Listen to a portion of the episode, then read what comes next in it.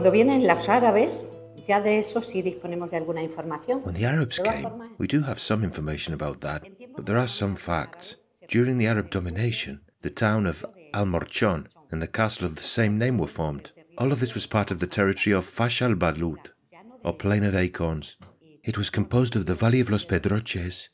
The capital was Medina Gafit, today Belalcázar.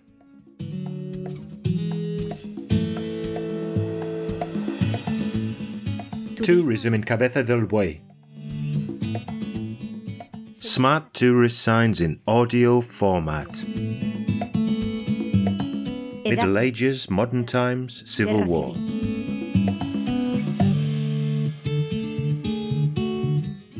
The Cabeza del Buey area has had human settlements since prehistoric times, proved by the cave paintings that have been found around the municipality.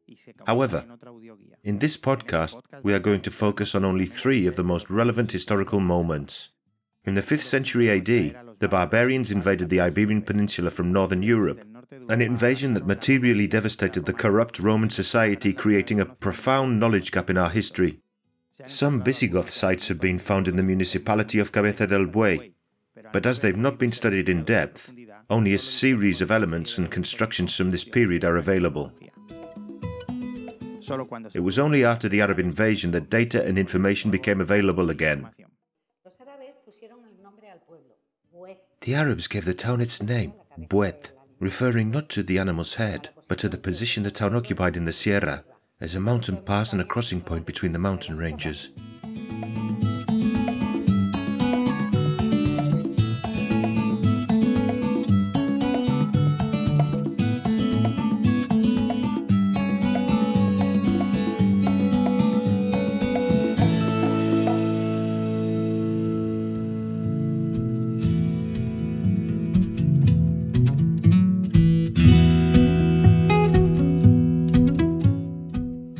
Between the Middle Ages and modern times, Cabeza del Buey acquired special economic importance due to the transhumance and later the Mesta, body of livestock owners. The large pasture of La Serena did not go unnoticed by the cattle herds in the north. In addition, the area is easily accessible from the high plateau to the north via the Zújar and Guadiato rivers to the south. After the incorporation of La Serena into the Crown of Castile in the 1230s, its repopulation took place, initially entrusted to the Order of the Temple, although later, after several conflicts, it was entrusted to the Order of Alcántara. Even before the Reconquest, there are documented records of livestock movements southwards in winter, linked to the advances and setbacks of the war against the Muslims. In 1273, transhumance was legally consolidated with the creation by Alfonso X of the Council of the Mesta, which meant that this activity was legally protected, and from that time onwards the pastures were managed by the Master of the Order until 1494, when La Serena became part of the Monarch of Castile, called the Real Dehesa de la Serena, Royal Pasture of La Serena.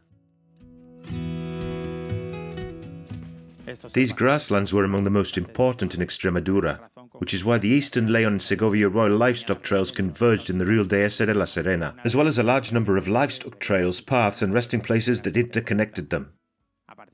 From the 16th century onwards, the textile trade, merino wool fabrics, became very important due to the value and quality of the pieces. At the end of the 16th century, a remarkable textile industry began in Cabeza del Buey, making large profits and employing a large number of people. Luego, en la Edad Moderna, sobre el siglo XV, In modern times, around the 15th century, a very important influential family settled in Cabeza del Buey, whose most prominent member was Don Fray Martín Rol Álvarez, Knight of the Order of Alcántara and commander of the Encomienda of Almorchón and Cabeza del Buey. He went there accompanied by other knights, all from Trujillo, such as those from Arevalo and Calderón de la Barca families, who gave rise to a lineage of significant families in the town.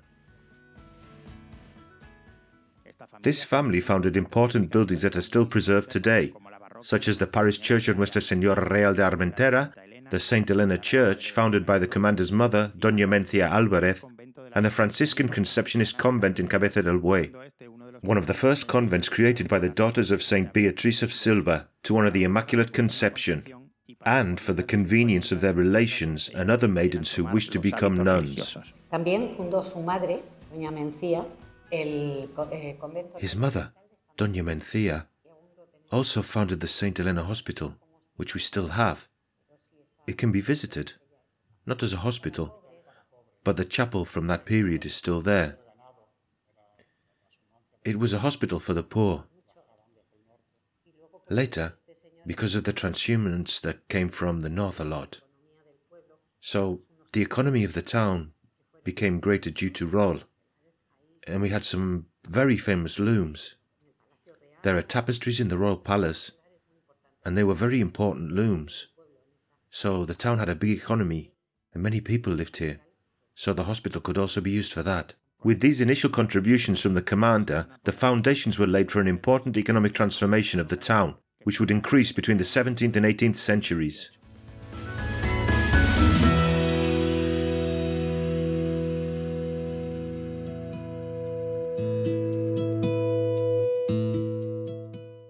During the Civil War and from the very beginning, the Republican side won, and the town itself became the administrative headquarters of the Republic.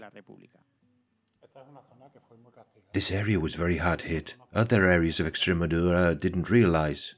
The houses of the lords were requisitioned, especially the weapons, jewelry, and anything else of value. The churches were punished with the destruction of everything in them, including the images. During the war, one of the largest massacres in Extremadura was perpetrated there, with 111 people related or linked to the nationalists being shot in the events known as La Estación del Quintillo or La Matanza de los Señoritos. Durante la guerra y la resistencia, los dos bandos During the war and the resistance, both sides were here in the county. It was tremendous. It was so cruel that it was here that the last battle of the war was fought. It was called the Battle of Valsequillo. In other words, this village was constantly in the fight from the beginning to the end.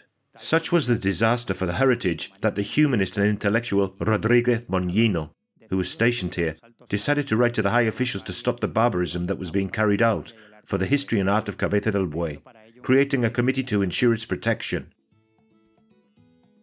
The length of the war and the resistance of both sides in the surrounding area led to the whole region being called La Bolsa de la Serena, giving rise to bloody battles, of which traces can still be seen, such as machine gun placements, trenches, casemates, and shelters.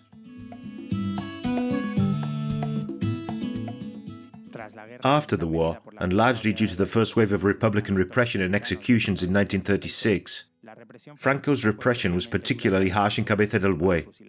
Executions by shooting were accompanied by torture, humiliation of the women with parades, shaved heads, and castor oil.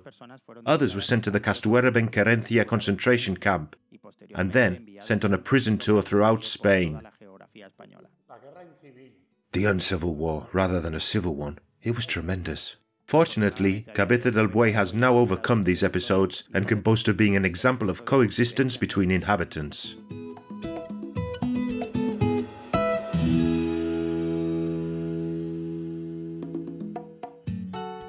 A production for Radio Viajera, financed within the framework of the Project for the Development of Smart Villages of the Government of Extremadura and the European Union, with the support of the Cabeza del Buey Town Council.